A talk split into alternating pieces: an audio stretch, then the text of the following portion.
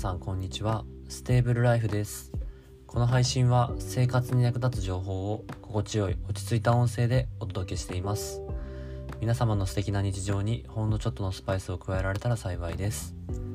本日は12月16日の水曜日です、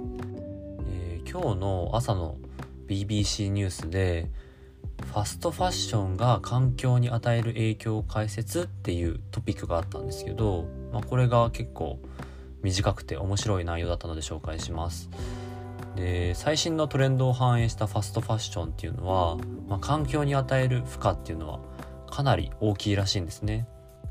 例えばジーンズ1着を作るのに使われている水はなんと7500リットルと浴槽20杯分にもなるらしいですさらにこの中には工場で染色のために使われて化学物質が混入した排水となって河川や海に流れ出すものも含まれています。はい。で新型コロナウイルスのパンデミックで外出っていうのはめっきり減りました。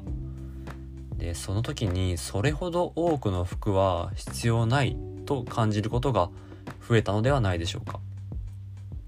次々買っては捨てることも多いファストファッションですが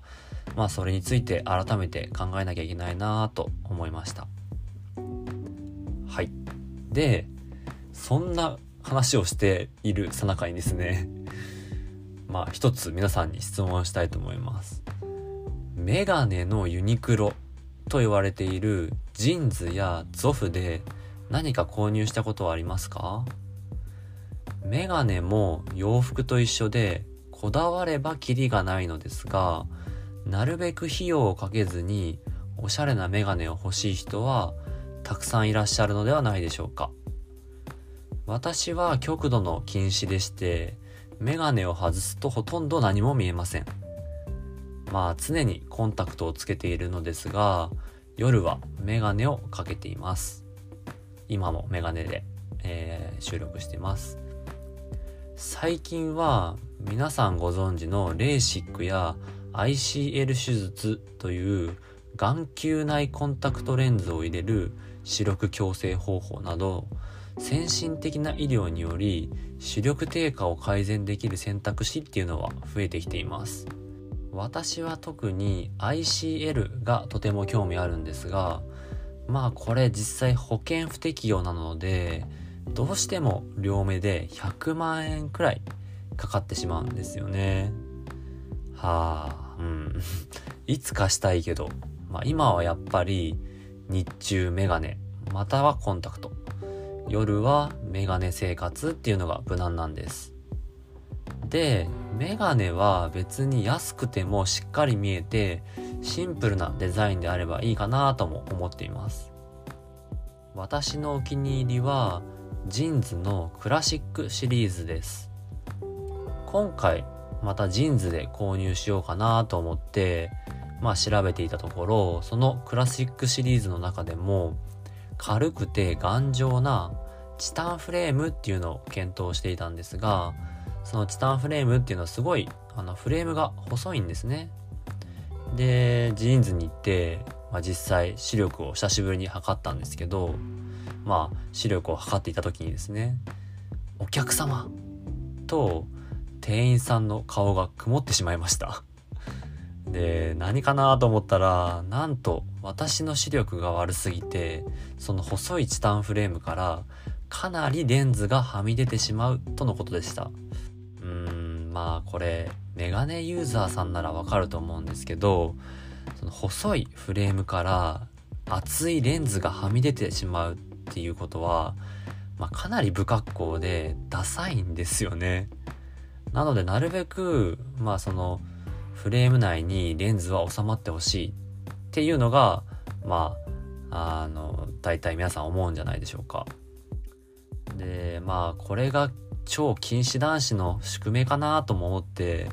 せっかくおしゃれなチタンフレームなのにブサイクな牛乳瓶メガネにしたくなかったのでこのフレームっていうのは諦めてしまいましたそしてクラシックシリーズの中でもボストンタイプのメガネを選びました。まあ大体メガネを購入するにあたって店員さんとレンズを選ぶんですけど、まあ、今回もレンズどれにしますかってあの言われてまあ最初は普通のレンズを選ぼうとしたんですね。ただそのパンフレットを見ていた時にプラス5000円でカラーコントロールレンズっていうのにできるそれが分かったんですで、カラーコントロールレンズってなんだと思って店員さんに尋ねてみたところ、暗いところでは普通のメガネ。太陽の出ている屋外ではサングラスになる可変レンズですよっていう風に言われたんですよね。で、それを聞いて、えー、これはすごいなーって思ったんです。というのも、日中メガネをかけていると、外でサングラスってかけられないんです。メガネユーザーさんならわかると思うんですけど、メガネの上からサングラスをつけるっていうのは、クリップオンっていうのをしなきゃいけないんですね。で、クリップオンっていうのはメガネの上からパチンとはめるやつなんですが、これって結局メガネとサングラス、また2つ持ち歩かないといけないですし、結構めんどくさい。あと装着すると重いっていうのが欠点だったんです。で、この可変式のレンズだと、それがまあ、払拭されてですね、一つのメガネでいいということになるので、これは最高だなと思いました。で、実際、日中に太陽を浴びることは、ビタミン D の生成に良いと言われており、骨粗鬆症の予防や認知機能の向上につながります。特にうつ病の人には早朝の散歩がおすすめされているのもこのビタミン D の生成が関わっていると言われているようです。しかしですね肌や目にとっては本当に紫外線っていうのは大敵なんですよね。実際に紫外線は目からも吸収されていてそれによって肌が日焼けしてしまうとの研究もあるほどです。いやサングラスは必須ですよね。なので、土入りで、かつ太陽の強さによって、サングラスの透明度を変えてくれるとか、まあこれはすごい、と思って、速攻購入しました。そして届いたものを試着したところ、いやー、これはすごい。これだけでした。しっかり屋内ではメガネになってくれて、外ではサングラスになるんです。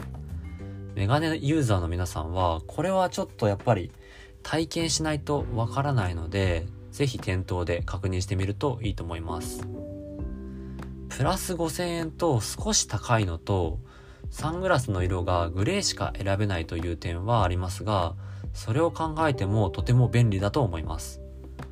注意していただきたいのは、カラーコントロールレンズは超薄型のレンズの中でも屈折率の低い1.55もしくは1.6のみの選択になってしまうので選ぶフレームの厚みが薄すぎるとレンズがかなりはみ出してしまうので近視が強い人はフレーム選びは慎重にお願いします。私は結構厚めなプラスチックのフレームを選んだので全然大丈夫でした。近視でメガネの購入を検討している方はこの 2way なカラーコントロールレンズを選んでみてはいかがでしょうか。じゃあ今日はこの辺で。よかったらフォロー、ライク、コメントお願いします。レターなどもお待ちしています。次回も聞いてくれたら幸いです。ステーブルライフでした。じゃあね。